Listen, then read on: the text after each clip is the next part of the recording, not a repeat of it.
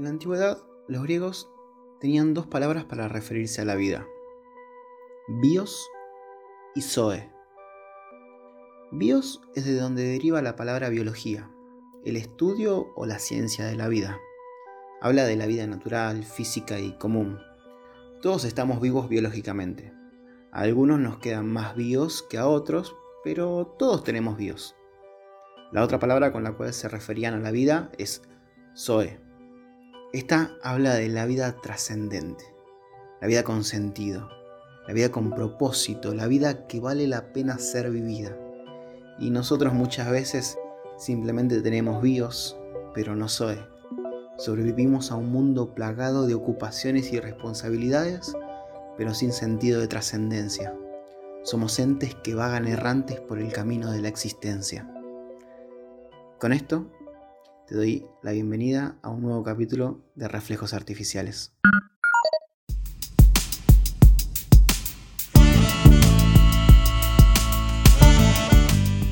Hay una frase que usualmente ando dando vueltas por las redes sociales que dice algo así como que la vida es eso que pasa mientras realizas cualquier tipo de actividad, ¿no? La vida es eso que pasa mientras juegas a la play, la vida es eso que pasa mientras peleas con un ser querido, la vida es, eso que pasa mientras estás muchos años dentro del colegio, de la escuela, de la universidad.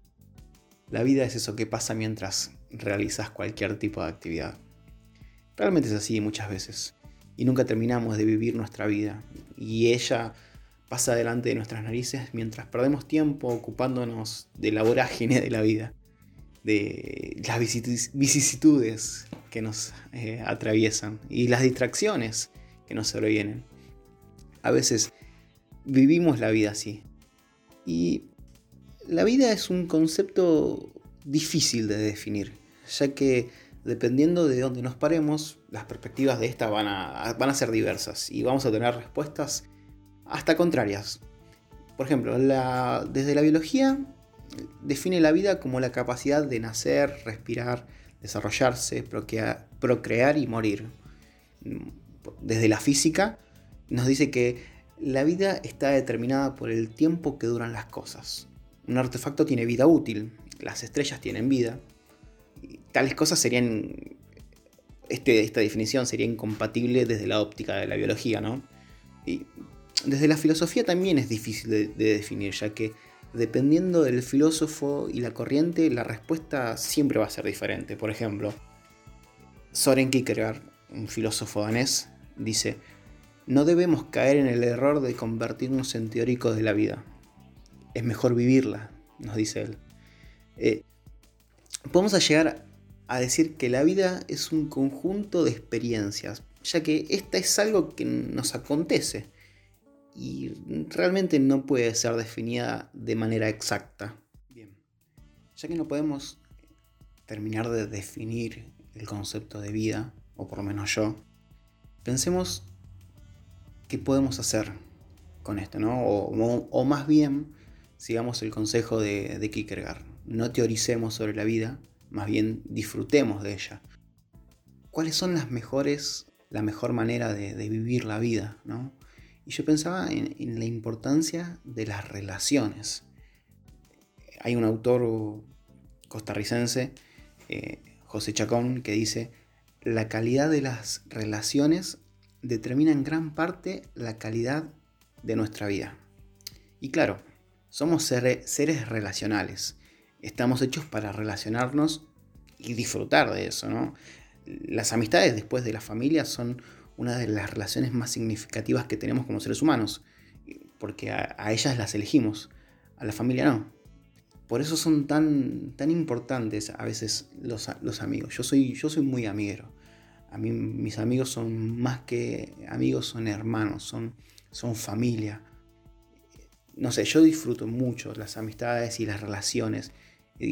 Por ejemplo, en este tiempo de, encierro, de cuarentena, de distanciamiento social, eh, la estoy pasando pésimo porque necesito de mis amigos, necesito de juntarme alrededor de una mesa y disfrutar de una comilona, de unos ricos vinos, de una rica cerveza, de, charlar, de reírme, de contar chistes.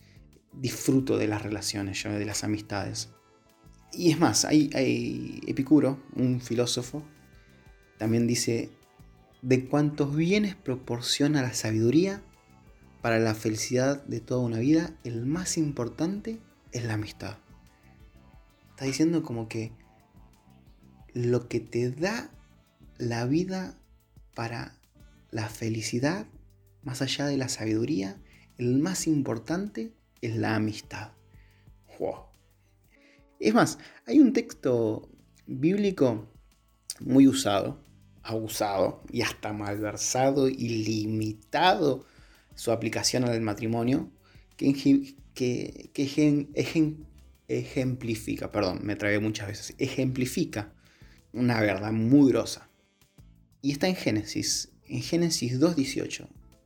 Y dice así, no es bueno que el hombre esté solo. Como te decía, este versículo habla una gran verdad, ya que nacimos para relacionarnos, y una vida carente de relaciones profundas y sólidas es una vida sin propósito. La vida en soledad, apartada de relaciones, es un desperdicio. Entonces, para terminar, quiero volver a Kierkegaard y otras de sus frases que dice así. La vida no es un problema que tiene que ser resuelto, sino una realidad que debe ser experimentada.